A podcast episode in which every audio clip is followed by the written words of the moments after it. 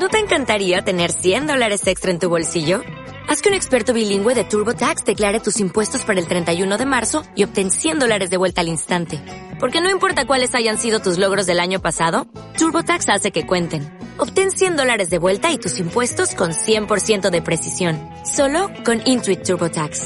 Debes declarar para el 31 de marzo. Crédito solo aplicable al costo de la presentación federal con TurboTax Full Service. Oferta sujeta a cambios o cancelación en cualquier momento. Lunes Inspiradores.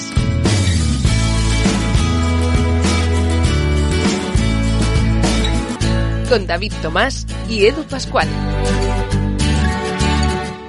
¿Qué tal? Bienvenidos a Lunes Inspiradores. Hoy segunda parte con la que seguimos charlando con Gustavo García. Ya visteis en el segundo, en el primer, en el que fue la primera parte de esta entrevista, en la que, oye, quedaron muchísimas cosas en el tintero hasta el punto que ya sabéis que a veces, pues, eh, hacemos esa excepción porque cuando hay invitados que tienen muchas cosas que contar, nos encanta volverlos a tener aquí y evidentemente, como todos, ¿eh? porque en el fondo vais repitiendo todos, pero oye, si puede ser el siguiente, pues así no dejamos con ganas al personal.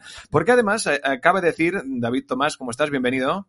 Muy bien, muy bien. Acabando el mes de octubre y contentos. Oye, encantado de tener otra vez aquí a Gustavo, que oye, siempre es un placer estar con él y, y escucharle.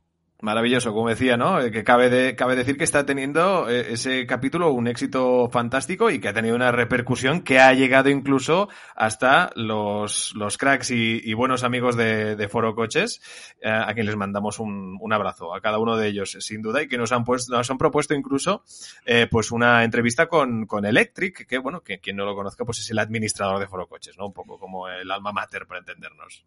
Exacto, oye, nosotros cogemos aquí la propuesta y en cuanto esté disponible esperamos traeros esta entrevista que además, oye, hablando de, de, las comunidades de Internet en España, pues no sé si es la mayor, pero vamos, yo la pondría en el top 1 o en el top 2. Qué bueno, qué bueno, maravilloso. Uh, Gustavo García, ¿qué tal? Muy bien, eh, encantado de estar aquí, pero ese, seguro que queréis que siga hablando, ¿no? No, no me salió tan mal la semana pasada que tengo que repetirlo. Hay, hay, que dar, hay que dar material a los, a los amigos de Foro Coches. Lo siento, pero ese es el acuerdo al que hemos llegado con ellos. No, ni mucho menos, pero no, no sientas ningún tipo de, de presión, faltaría más. Um, queremos que, pues evidentemente, seguir charlando contigo, seguir disfrutando de una buena conversación, que al final es el objetivo de, de este podcast. Um, ya te preguntamos qué era para ti un lunes, pero ahora, pues quizá me, me, gustaría saber, y eso lo hemos comentado previamente, ¿no? Pero bueno, ¿qué, qué, qué tal te ha ido el lunes? ¿Cómo, ¿Cómo te ha ido la semana? ¿Cómo te han ido estos días hasta que hemos vuelto a hablar?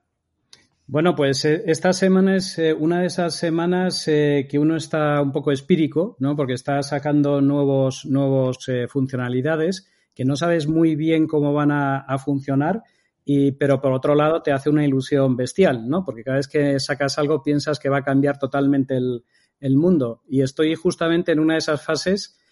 mañana revisamos, estoy hablando de de Fashionalia, que es el proyecto último en el que estoy, que luego si queréis lo, comentamos un poco. Y la verdad que mañana sacamos nuevas funcionalidades, eh, primero en beta, y, la verdad que, estoy muy, muy nervioso, muy impaciente, porque creo que puede, bueno, ya, ya sabéis, ¿no? Los, los, que estáis en el mundo del emprendimiento, cuando se sacan nuevas funcionalidades, eh, la, eh, la, la, la, ansiedad que tiene uno por ver los resultados es enorme. Desde luego, pues oye, como la, ya no diremos ansiedad, pero sí la, las, ganas eh, y esa emoción de saber cuál será el, el, siguiente reto líder de esta semana, David, antes de proseguir pues con, con esta charla con nuestro invitado. Pues mira, este, esta semana que acabamos el mes de octubre, el reto tiene que ver con las preguntas que nos hacemos. Hay una, hay una frase que me encanta que dice, oye, nosotros tenemos todas las respuestas, pero no tenemos las preguntas adecuadas. Es decir, que si somos capaces de encontrar la pregunta que nos lleva a esa respuesta que ya sabemos, nuestra vida, nuestro liderazgo va a mejorar. Y de eso se trata esta semana. De decir, oye, ¿cuáles son las preguntas que me faltan? No las respuestas, porque las respuestas, en cuanto encuentres la pregunta, saldrán, sino cuál es la pregunta que no me estoy haciendo y que me va a hacer un mejor líder. Oye, pues a mí, a nivel profesional, que yo soy de preguntar, me dedico a esto, la verdad es que a veces también supone un reto para mí encontrar esas preguntas, ya no solo uh, las que yo me hago a mí mismo, evidentemente, sino las que yo traslade a todos los buenos a, amigas y amigos eh, que nos acompañen. Muy bien, pues eh, llega el momento, pues como decíamos, de seguir con esta segunda parte con la charla con, uh, con Gustavo García, en el que pues hablaremos de el día después de, y en este caso, pues evidentemente de toda la primera parte que tuvo que ver con esa experiencia con Jeff Bezos de, de Amazon. David.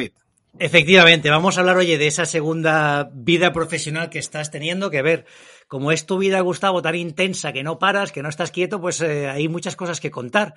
Pero a mí me interesa mucho esto, ¿no? Es decir, tú eh, montaste, como nos contaste, un proyecto. Eh, al final se vende, pero no, no recibes los ingresos esperados, ¿no? El segundo, por fin, bueno, pues ya tienes un retorno y sobre todo, creo que muy importante, o sea, a la gente que confió en ti, que en un momento confiaron en, un, en una persona, en un documento en blanco, oye, tuvieron un retorno eh, muy considerable. Yo conozco a varios de esos inversores y sé que están todos muy contentos y que hiciste una gestión muy profesional y, y algo fundamental y es tener en cuenta no solo tu retorno, sino también los que están a tu lado y, y, cómo les puedes ayudar, ¿no? Que esto es algo que en el, en el sector emprendedor español quizá ha faltado, ¿no? Gente con una visión como la tuya que digan, oye, pues aquí la, vida es larga, se pueden hacer muchos proyectos, vamos a hacer que la gente gane dinero, que reinvierta en otros proyectos y que, y que active luego otras empresas, otros emprendedores. Pues tú terminas ese día, firmas, evidentemente te vinculas, tienes que hacer una transición, pero llega un día que es el día después, como decía Edu, que oye, empiezo de cero y a mí, fíjate que yo llevo, mira, eh, la semana pasada hicimos 21 años de Ciberclick y claro, cuando llevas 21 años en un proyecto, ese día después es difícil de imaginar. A mí me gustaría que me cuentes cómo fue esa sensación, qué piensas, qué te planteas, ¿no? ¿Cuáles son los retos de ese día después? Y bueno, cuéntanos qué, qué fue pasando en tu vida. Bueno, pues la, verdad que el día después fue el día siguiente, porque cuando no, no hay, en realidad no, no hay un, un, punto y aparte, cosa que, que, creo que está mal, que creo que sí, sí es bueno a veces eh, darse un, un, alto en el camino, porque para cuando, digamos, tenía el día después estaba metido en 18 proyectos, ¿no?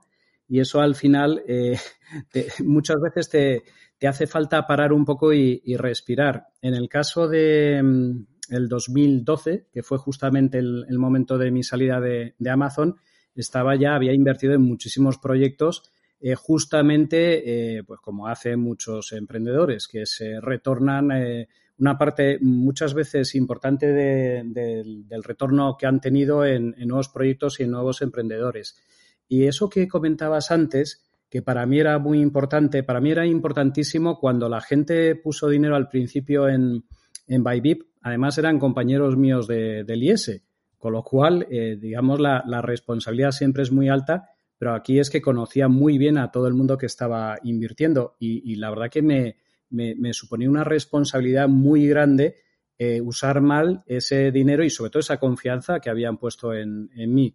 Esto creo que es fundamental y, y es algo que da mucha confianza a los inversores y es que te tomes esa inversión, evidentemente, como si es tu dinero, o, más, o más importante que tu propio dinero, ¿no? Y esto es algo que creo que, que, es importante que los emprendedores lo, lo, tengan en cuenta. Cuando después hice distintas inversiones, no tenía la sensación, en, no en todos los casos, sino en algunos casos, que, que, esa misma filosofía, o, o, yo creo que es algo muy, muy personal, eh, estaba en el 100% de los, de los casos. Y creo que había, y, puede que hasta cierto punto haya una sensación de, de que el dinero como que no importa, ¿no? Que, que, es eh, normal que te lo den y si se pierde, se ha perdido, ¿no? Y esto eh, creo que es una de las cosas que diferencian un buen emprendedor de, de, un emprendedor que puede ser bueno, pero no, no tan bueno, ¿no? Y es eh, cuidar y cuidar muchísimo a los, a los inversores y aparte eh, es lo que te gana confianza para, para, el futuro, ¿no? Porque, bueno, puede que des un pelotazo y te olvides y ya te dé todo igual, pero normalmente el, el, entorno en el que nos movemos es bastante pequeño, ya no digo en España que es enano, y, y siempre te, te vuelves a ver. Sin duda. Oye, entonces, no, no, y ahí, has dicho, de un buen emprendedor, yo creo que tú eres un gran emprendedor de los que hay que mirar y, y observar porque es esto, ¿no? Esta parte de, de, de, saber que esto es un ecosistema, es decir, que que, todos estamos interrelacionados y que hay que cuidar a, todas las partes. Y yo coincido, ¿eh? yo me he encontrado, eh, la gran mayoría no, pero me he encontrado emprendedores que, que te da pena, dices, joder, no estás, no estás pensando en que, pues que, que, detrás, al final, estos son los ahorros de, de unas determinadas personas y, y bueno, que, que, que, podéis hacer cosas para ayudarles y no lo estás haciendo, ¿no? Y no estás pensando en, en un poquito en el más allá. Yo creo que eso diferencia a los buenos emprendedores o los grandes como tú de los que al final no, no consiguen el éxito. Tú en tu, en tu carrera luego, eh, después de un gran éxito como YBIP, te pones en un proyecto que era muy prometedor, ¿no? que era un proyecto que, que, pintaba muy bien y que además yo lo recuerdo en ese momento, que era, bueno, era un poco el, el hype del momento que era Alice, ¿no? que además esto se, está en Estados Unidos, llega a España y tú entras en este proyecto y es un proyecto que al final eh, cierra, ¿no? ¿no? No, no acaba funcionando bien. Creo que ahí seguro que hay muchas lecciones, ¿no? Eh, desde fuera es, muy fácil, ¿no? Pero desde dentro cuéntanos que, cómo fue esta historia, cómo te convencen para que te metas tú aquí y, bueno, ¿qué crees que se podría haber hecho distinto? Eh, a ver, Alice es un proyecto con un equipo muy bueno, y con unas métricas y una atracción que, que era muchísimo mejor que, por ejemplo, Bybip, ¿no? Eh, y además, eh, efectivamente, invertí de una forma bastante proactiva, eran uno de los principales inversores del, del, programa. Y era un momento muy bueno con la experiencia que teníamos, con las conexiones que teníamos. Y además llegamos con, con la empresa española, nos fusionamos con la americana, con Alice, porque Alice no era española, una empresa americana y tomamos un grupo de inversores el, control.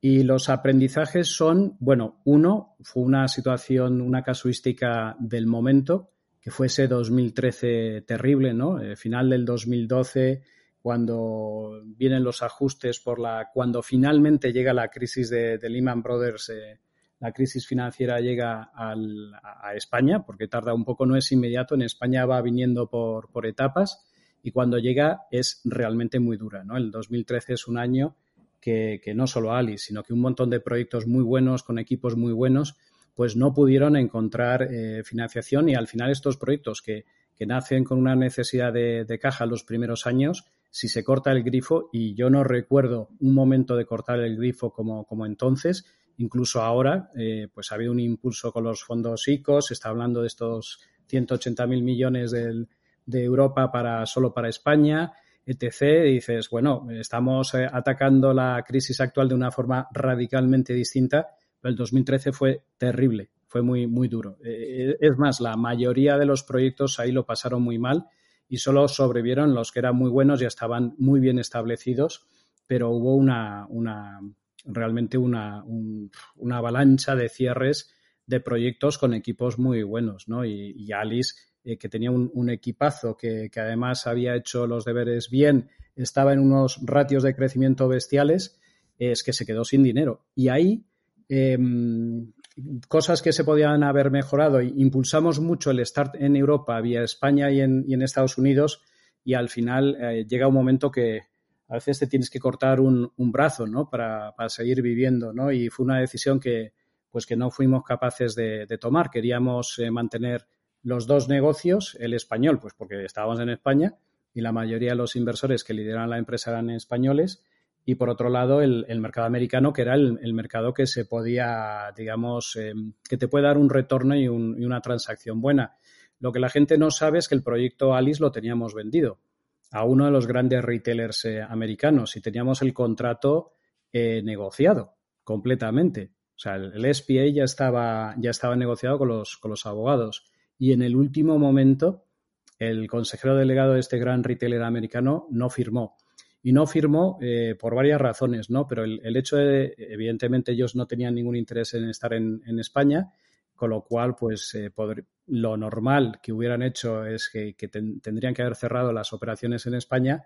Esto era algo que por un tema de relaciones públicas al consejero delegado no le, no le gustaba mucho, ¿no? Personalmente creo que España les, les quedaba un poco lejos, que veían México como lo, lo, latino más cercano y así como todo el equipo de, de la empresa lo había y, y, los intermediarios lo habían hecho muy bien, finalmente el consejero delegado creo que le faltaba ese punto internacional y el proyecto, pues como pasa en determinadas empresas, te lo tiene que comprar todo el mundo, ¿no? Aquí, Gustavo. La, fina línea, la delgada línea que separa el éxito del fracaso muchas veces en nuestros proyectos. No, qué interesante lo que cuentas. Yo, fíjate, no, no conocía ese detalle de que teníais ya la operación cerrada. Pero claro, hay que recordar, hay que recordar dónde estábamos. Lo que tú decías fue el famoso año de la prima de riesgo, ¿no? Que nos pasamos todo el verano hablando de la prima de riesgo. Y luego España estaba donde estaba. Es decir, era uno de los mercados que se les llamaba los PICs, si, si os acordáis ¿no? Estaba Portugal, Irlanda, ¿no? Y, España estaba ahí. Seguimos, seguimos, parece, por desgracia, en esta, en esta terna de, países, ¿no? Entonces, bueno, el, cierre de este proyecto, ¿cómo, ¿cómo, lo vives? Porque claro, venías de un super éxito, venías, oye, casi, casi imagínate que hubieras podido vender, es que tocabas el cielo con las manos, ¿no? Eras eh, el emprendedor de, de oro de España, ¿no? Porque prácticamente proyecto que tocas, proyecto que, tiene éxito y, sigue siendo así, pero ¿cómo lo vives tú a nivel personal? ¿Cómo, cómo te afectó? ¿Te, llegó a marcar de alguna forma ese, ese cierre de...? E, evidentemente, y, además eh, me exigió, en sobre todo la, última fase, eh, cuando se cae la, venta, eh, es cuando ves que, la, y que no hay forma humana de conseguir financiación te das cuenta que, el tema está muy complicado. Entonces, eh, personalmente hice un esfuerzo muy grande. Acabé yo trasladándome a Estados Unidos, eh, cosa que, en un momento en el cual yo necesitaba descansar, porque había empezado Byvip el 2005 y en siete años no había parado un segundo. Entonces, este último año a mí me pilló en un momento que, estaba ya en, digamos, en reserva, ¿no? Eh, si hablásemos de un coche. Y el esfuerzo fue muy grande buscamos distintas opciones y al final hicimos una venta de, los activos por partes, ¿no? Para, conseguir eh, eh, eh, algo de, un poco de, retorno para después de, todo lo que nada comparado evidentemente con, las ofertas que nos hicieron que, eran ofertas muy generosas, ¿no? Entonces eso fue un esfuerzo muy grande, además el, equipo y sobre todo el, trabajo enorme de Nacho Somalo al, frente de la parte española fue, fue bestial. Hay, hay una escena que, se me quedó de esos momentos y que te, te, diferencia a la gente top de, o que tiene algo especial, ¿no? Y es, estaba hablando, me acuerdo, en el despacho de Nacho, en, en sus oficinas, en, en Madrid y, probablemente estaba viniendo de, Estados Unidos y, me, decía Nacho, mira, finalmente estoy, estamos cerrando la, operación en España para, reducir los costes. Y entonces entró una de las personas a las cuales esa misma mañana Nacho le había comunicado que, bueno, que cerraban y que perdía su puesto de trabajo. Y entró y no fue el único a, a dar las gracias, ¿no? A dar las gracias. En ningún momento hubo un, alguien eh, eh, enfadado, ni, la, gente daba las gracias y eso para mí fue un, detalle de, la calidad de, liderazgo que, tenía Nacho, que tiene Nacho y, un poco del equipo, ¿no? Y eso a mí me, personalmente me, impactó mucho. Pero sí es verdad que después de, esa etapa, pues el, esfuerzo para mí fue bastante, bastante grande. Y, aprendí una cosa y es... Eh, que, hay un momento que ni, tú lo puedes arreglar.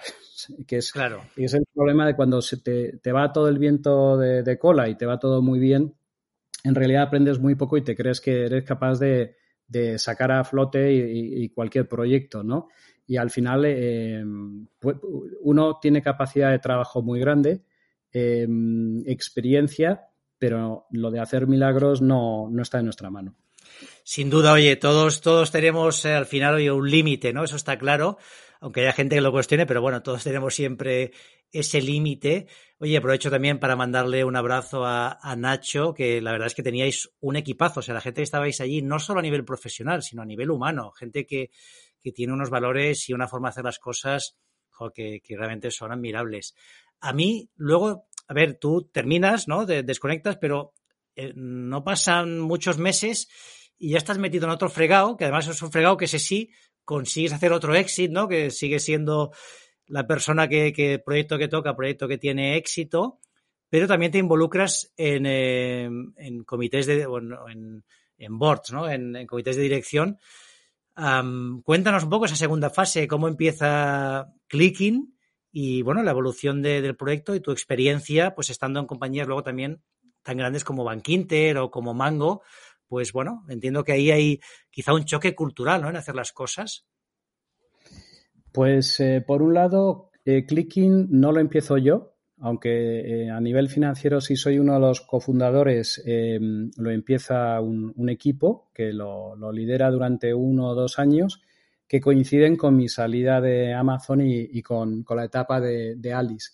Luego hay un momento que yo tomo un descanso, porque la verdad es que me, crujía todo el cuerpo ya después de estos siete años sin parar. Y en el momento, pues que, es algo que hay que hacer no cada siete años, sino continuamente hacer deporte, cuidarse, porque cuando uno, uno se encuentra llevando un ritmo de vida más sano, rinde siempre más, ¿no? Entonces, en el momento que, que empecé a sentirme mejor, pues evidentemente te entran unas ganas de hacer cosas y te aburres, ¿no? Y de las empresas en las que había invertido, Clicking me llamaba mucho la atención porque eh, todo el mundo se estaba moviendo al, al mobile. Ya, ya, ya, sé que esto suena ridículo, ¿no? De decirlo en el 2020, pero es que estamos hablando eh, que, que esto es hace, hace cinco o seis años. O sea que antes eh, esto todavía no estaba despegando a las, a las velocidades exponenciales de hoy en día que el mobile supera, pues, por ejemplo, la inversión en publicidad a todo lo demás, ¿no? Entonces, eh, en ese momento vi que todo se iba al móvil y que había, y lo que hacía Clicking era eh, conectar al cliente con su móvil con, los comercios de cercanía. Y este es un tema que, me obsesionaba mucho porque está un poco dejado de, de, mano, ¿no? Todo lo que es el comercio de cercanía. Y empezó siendo como un grupón, pero de, móvil. Es decir, que no te lanzaba promociones todos los días en un correo electrónico, sino que te decía las promociones que te rodeaban. Que es un modelo que Groupon en determinado momento sacó y luego, luego paró. Entonces, como lo paró, justamente por la crisis, era un momento muy bueno para, coger ese, hueco. Y lo que es increíble de Clicking es la de cosas que ha sido, hasta ser lo que finalmente fue. Y, es un, aprendizaje de lo que es eh, pivotar bastante, bastante curioso, ¿no? Y yo creo que he aprendido mucho más de Clicking que de Bybit, por ejemplo. El caso de, de Clicking empezó siendo, es un poco lo que es ahora mismo eh, Billion, Billion Hands, ¿no? Que tú tienes eh, promociones que te rodean en el, en el móvil, pues os estamos hablando de 2014, por ahí, ¿no? Eh, pero en su momento no pagaba por eso completamente ningún comercio. Entonces, como no pagaban por eso, lo siguiente que se hizo fue sacar eh, programa de lealtad para que la gente pudiera acumular puntos en, la aplicación de, Clicking. Y, funcionaba muy bien, llegamos a captar pues cientos de, comercios, pero se daban de baja demasiado rápido, que es una de las cosas que veíamos y el marketing, la gente estaba acostumbrada a hacer la, la típica carta con 10 sellos y al décimo te hago un regalo y en el momento que hacían esto dos, tres meses se aburrían y se daban de baja. Con lo cual volvió a evolucionar y lo que todo el mundo en, ese momento pedía era eh, reservas y pedidos eh, a domicilio. Había muchos que estaban haciendo ya entrega en los tiempos de la nevera roja y, y al principio. Con lo cual, Clicking acabó evolucionando siendo marca blanca para que los restaurantes hicieran pedidos a domicilio, algo que por cierto hoy pues está totalmente en boga, ¿no? O sea, fijaros qué importante es el timing, eh, que la, la, predisposición que tienen los, restaurantes hoy respecto a la que tenían en el 2015, evidentemente con el COVID eh, acelerando esta transformación. Y esa es la importancia, por ejemplo, en el caso que hablábamos antes de Alice, de lo que es estar en el momento y en el lugar eh, oportuno. Em, en estas estábamos cuando eh, Repsol ve la oportunidad de, unir fuerzas con, Clicking para el, lanzamiento de, de Wilet, ¿no? con la idea de crear una app de pago universal, empezando por las estaciones de servicio de Repsol, pero que luego fueran incorporando eh, el resto de los comercios, eh, como es el caso hoy en día, por ejemplo, el corte inglés, ¿no? que se puede pagar con wallet no solo en Repsol, sino en, el corte inglés. Y meterle una capa de loyalty, que era un poco también el, principio del que bebía Clicking, de forma que tuvieras alguna ventaja respecto de pagar con Apple Pay, por ejemplo. ¿no? Y esta, esta fue una, evolución bastante natural y, la verdad que, es, un negocio más de B2B, más estable, sin los crecimientos tan agresivos del B2C, pero también un poco más, más seguro, ¿no? Porque al final pues tienes unos clientes que, te pagan, digamos, a, final de, mes. Aunque también hay aprendizajes eh, como una cosa que pensamos era cobrarle al comercio, al restaurante, una tarifa fija porque le sale más barato si lo usa mucho. Y eso es algo que, por ejemplo, no funcionaba. la gente eh, prefiere pagar a variable porque tiene la sensación de que no es un coste eh, antes que pagar una tarifa fija todo, todos los meses, aunque en variable acabe pagando muchísimo más. Y eso es una de las cosas que me, di de cabezas porque no le, no le, encontraba sentido, sin embargo es como funciona y, tuvimos que, cambiar ese, ese modelo. En paralelo al momento que entra Repsol, a mí me empieza a quedar pues bastante tiempo disponible porque evidentemente había ya un equipo mucho más grande, no era el startup clicking inicial y, veo con interés eh, meterme en algunos, en algunos consejos eh, que me llaman empresas muy interesantes, ¿no? Y aunque son empresas muy distintas y, se podría pensar, como, como, decías, David, que es un choque de, realidades, ¿no? De, que es muy distinto, lo que he descubierto es que los problemas eh, básicos, lo, lo, que es la pieza básica del, Lego, ¿no? El building block eh, primero son muy parecidos en todas las empresas. O sea, la problemática que hay es muy parecido en una startup que en una gran corporación. Luego, evidentemente, tiene una serie de complejidades propias de cada uno, pero que la base y la solución a la mayoría de los problemas es, bastante similar, ¿no? Eh, con más agilidad o menos agilidad a la hora de la implantación por el entorno en el que estés pero es bastante parecido. E incluso, sobre todo hoy en día, que el principal problema es que todo cambia, que nada permanece, con lo cual la innovación afecta a todas las industrias del, mercado productivo, es incluso parecido en, sectores que son cada uno de, su padre y su madre. Entonces te, das cuenta que cuando ya empiezas a tener unos años de, de haber estado Em, carreteando de, un lado para otro, empiezas a identificar patrones y la verdad que me, parece súper interesante y aparte que estar en, por ejemplo, en un, mango es muy, muy cercano a, un entorno que conozco mucho, pero por ejemplo, he estado en, farmacéuticas o ahora mismo en Bank Inter, también con un nivel de, consejeros que, que, a mí me estimula, ¿no? Porque al final lo que quieres es todos los días eh, aprender algo nuevo y que te estén estimulando y seguir creciendo, porque el momento que te paras, pues se ha acabado un poco la, película. Sin duda. Oye, entonces, em, cuando sales ya de, Clicking, pero antes ya, ya estaba en marcha, ¿no? Ya estabas como mínimo el, germen de Fashionalia, ya estaba, ya estaba activo. Cuéntanos, Fashionalia, pues en qué consiste, ¿no? ¿Cuál es un poco la, la teoría y también, no sé si te vas a involucrar o aquí ya estás un poquito más eh, en la barrera, ¿no? Porque tienes también un equipo muy potente ahí dentro de la compañía. A ver, Fashionalia es, un sueño que tengo desde hace muchísimos años, desde tiempos de, Amazon.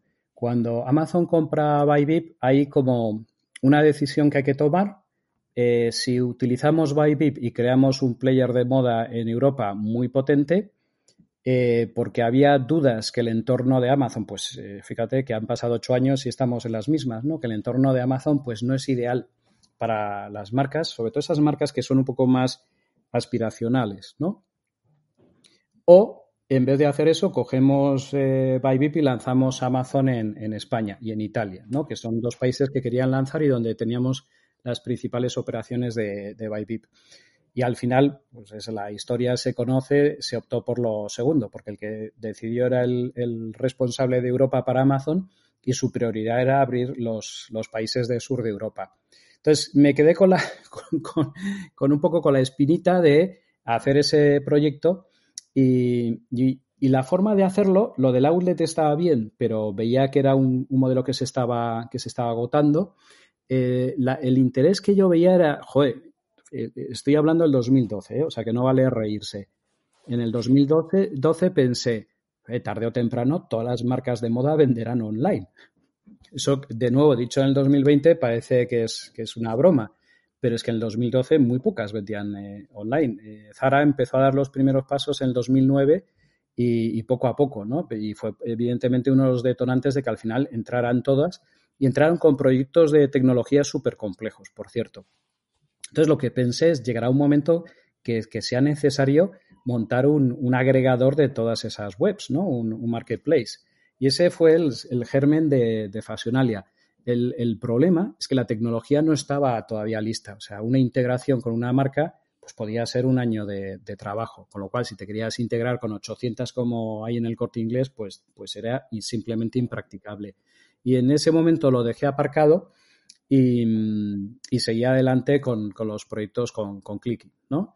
Eh, pero justamente en, más o menos eh, cuando es la, la, operación, después de la operación con Repsol, que eso empezamos a hablar con Repsol en 2016 y se ejecutó en 2017, ya veía ahí que la tecnología había evolucionado muchísimo, ¿no?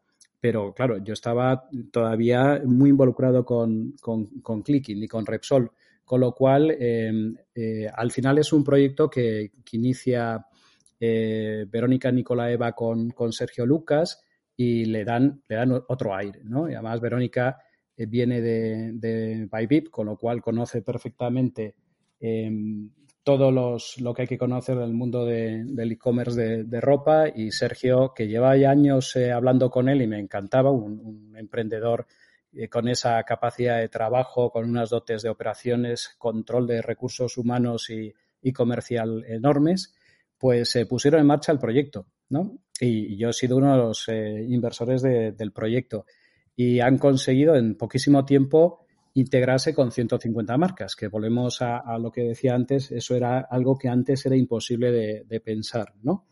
Y, la verdad que sí, sí les estoy ayudando, me, vuelve loco el, proyecto y, pero como dices tú, tiene un equipo directivo muy bueno, muy potente, que lo está haciendo muy bien y entonces en ese caso lo que hay que hacer es aportar, no más que, más que estorbar.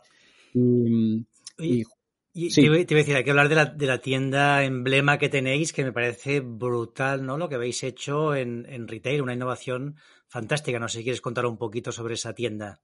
Eso, eso es lo que te iba a decir, que justamente el siguiente paso, bueno, ¿cómo, cómo haces algo que no ha hecho nadie? Porque en el, mundo del retail digital eh, hay players ya muy, muy grandes, ¿no? Entonces, ¿cómo haces? Y, además estábamos observando, de esto sabes más, eh, David, que cada vez es más difícil tener clientes, no captar clientes, sino que esos clientes tengan una repetición que sea aceptable, ¿no? O sea, todo lo que es el, connect y el convert con, los clientes está funcionando muy bien, ¿no? Y, en CiberClick además eh, sois expertos en, ellos, pero el, tema del engagement cada día es más, más challenge para, todo el mundo, ¿no? Y, y perdón todas estas palabras. Entonces, lo que vimos es que eh, y al mismo tiempo el mundo de las tiendas físicas pues están sufriendo lo que no está escrito, porque la gente entra, sale y no tienes ningún dato de, él. Y vimos la, oportunidad, y esto fue totalmente eh, disruptivo, de llevar el modelo del marketplace que integra marcas en, online al mundo físico. ¿no? Y es la tienda que, abrimos en, en, el Centro Comercial del Cielo, en Pozuelo, como laboratorio. ¿no? Y es bestial porque la tienda la manejas totalmente desde el teléfono. Es decir, tú llegas ahí, escaneas los precios, porque no hay dos personas en Fashionalia que tengan el mismo precio, con lo cual escaneas el QR y el sistema te dice qué precio tienes para comprar esa prenda, la puedes eh, llevar, eh, con todas las prendas tienen RFID, las llevas a un kiosco, te lo enseñan ahí, puedes ver productos similares, o te vas a un Smart Mirror, te pruebas y aparecen todos tus productos en el, en el espejo y además te los puedes bajar de ahí al, al teléfono porque la compra se hace en el teléfono. Es, totalmente disruptivo. Creo que a nivel de omnicanalidad es la única tienda de verdad que hay de omnicanal. Tiene producto, todos los bestsellers te los puedes eh, llevar puestos y tiene pasillo infinito con, las marcas. Con lo cual, si el producto no está en la tienda, pues lo recibes en, en 24 o 48 horas. Esto creo que es como van a ser las tiendas en 5 o 8 años, como, como mucho. Entonces, la verdad que es, es un proyecto que a mí me entusiasma Evidentemente, en tiempos de, COVID, eh, pues nos han cerrado el, esto volvemos al, momento y el lugar adecuado, ¿no? a priori uno puede pensar que si cierran los centros comerciales, como ocurrió en, en, marzo y hasta junio creo que estuvo cerrado, pues evidentemente no puedes operar, pero lo que hemos notado es que los centros comerciales se están reinventando con nuevas fórmulas para que trabajes con ellos de forma que se compartan más los riesgos y que puede haber una grandísima oportunidad para este modelo de, negocio. Yo la verdad que lo tengo bastante claro y es eh, los, las siguientes tiendas que vamos a ver en, los próximos 5 8 años las van a abrir sobre todo players del digital.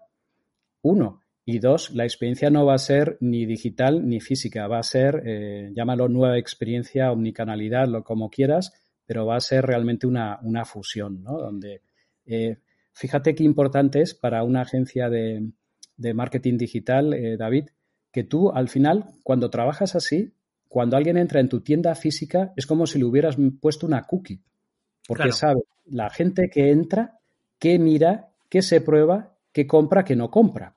Hay una cosa que, hacen en Fashionalia que me encanta. Eh, Fashionalia tiene una diferencia respecto al resto de las webs de, de retail moda, que es que tiene el precio VIP, ¿no? Ya sabéis, by VIP, precio VIP. Y tenía que entrar, tenía que entrar ese VIP. Tenéis que entrar y, verlo. Y es, abres el precio VIP y tienes un descuento adicional que depende de cada uno de los usuarios qué descuento tienes, pero solo hasta medianoche, ¿no? Es un efecto cenicienta. Entonces, una cosa que, que hemos visto en la tienda es que tú abres en la tienda, escaneas un producto, abres el precio VIP y no compras. Te vas a tu casa y te llega un recordatorio a las 10 de la noche y compras desde tu casa. Esto para mí es realmente omnicanalidad y es como va a ser el retail en los próximos años. Es que se va a fusionar completamente lo digital con, lo físico y, no hemos ni empezado. Exacto, ¿no? ese concepto del digital ¿no? que habéis puesto también vosotros de, moda y que, va a revolucionar lo que hacemos. ¿no? Y, luego si esto lo juntas pues ya con, todos los datos que manejas, con el Big Data, con pues esto, ¿no? Sistemas de machine learning de, que hacen que estemos ofreciendo, dando opciones que hasta ahora eran inviables de hacerlas manualmente, pues la experiencia va a ser brutal. Terminamos, Gustavo, oye, con la última cosa que me gustaría que comentes tú, que has montado infinidad de compañías, que has vendido y has tenido éxito muchísimas, te plantas ahora y te pones a estudiar. ¿no? Es oye, me pongo a estudiar, que esto mucha gente diría, joder, pues si a Gustavo no le hace falta estudiar nada, ¿no? Y yo creo que justamente la clave del éxito es no parar, ¿no? ¿Qué te lleva a ponerte a estudiar ahora y bueno, ¿qué estás aprendiendo? ¿Qué, has aprendido que, no sabías antes? Bueno, que cada día salen mil cosas que, tengo que no conozco y algunas de ellas me, interesa aprenderlas. La verdad que a, mí me soy de esas personas que les gusta que les gusta estudiar, ¿no? Eh, que me encanta un libro nuevo que cuando empiezas una asignatura o una hoja en blanco donde puedes empezar a, a diseñar una idea que tienes, ¿no? Todo eso a, mí siempre me ha gustado mucho. En el caso concreto de lo que estoy haciendo, me, está costando un poco porque mi idea era tomarme un alto, eh, por lo menos hasta, enero, y, de nuevo no lo estoy cumpliendo, ¿no? Porque es un momento que, es muy interesante en, Fashionalia, quiero estar ahí, colaborar, ayudar, aportar, y, entonces me, está costando mucho, pero me he metido en, dos másters, uno de programación de apps móviles, y la razón es, una, volvemos a lo de las espinitas, ¿no? Em, eh, espero llegar hasta el final, o por lo menos mi idea no es tanto sacarme un título a estas alturas de la película, sino realmente refrescar mis conocimientos. Pero yo soy informático, pero de tiempos de compilación, ¿no? De, objetos, ¿no? Y, y, realmente mm, me queda como que todo lo que he estudiado de informática pues se ha perdido un poco, ¿no? Y, quería refrescarme. Esto parece una tontería, pero a la hora de crear un proyecto y, poder montar equipos potentes de, tecnología, que es al final el corazón en, el 90% de estos proyectos, es súper importante, ¿no? Incluso a la hora de sacar un MVP, yo tengo muchas ideas, me gusta sacar un MVP y cada vez que tengo que sacar un MVP tengo que montar una empresa, ¿no? Y eso es bastante poco, poco ágil, ¿no? Entonces es una de esas cosas Mm, que, me gustaría hacer. Y luego te diré que el principal motivante para hacer esto es que tengo un proyecto personal eh, que me gustaría hacer antes de morirme y creo que a este paso lo voy a tener que programar yo solo. Eh, porque eh, cuando he hecho intentos no, no hemos sido capaces de, llevarlo a cabo a nivel de, programación y, o de empresa. Pues me, lo guardo y ya lo comentamos en otra ocasión. Es lo que te iba a decir, Gustavo, ¿eh? que el proyecto, vamos, yo estoy convencido que saldrá y saldrá adelante, así que, oye, no sé cuándo va a ser. Nosotros llevamos cinco temporadas, seguro que es antes de la décima, que te tenemos aquí otra vez para contarnos todas las novedades que has puesto en marcha, los exits que has podido realizar y sobre todo, pues ese nuevo proyecto que seguro estará activo y generando pues valor y aportando a la sociedad. Así que nada, Edu, ya nos lo tenemos que apuntar, ¿no? Va a ver cuándo, cuándo vuelve, eh, vuelve Gustavo, en qué temporada va a venir.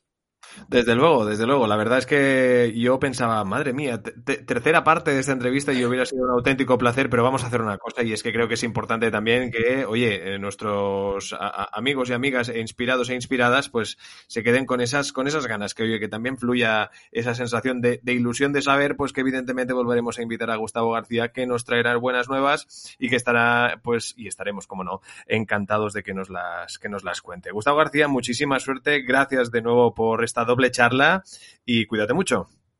Vosotros también y seguid haciendo esto, es fantástico. Gracias, Gustavo. Qué bueno, qué bueno. Pues e, ese es el objetivo. David Tomás, cuídate también mucho, hablamos en una semana.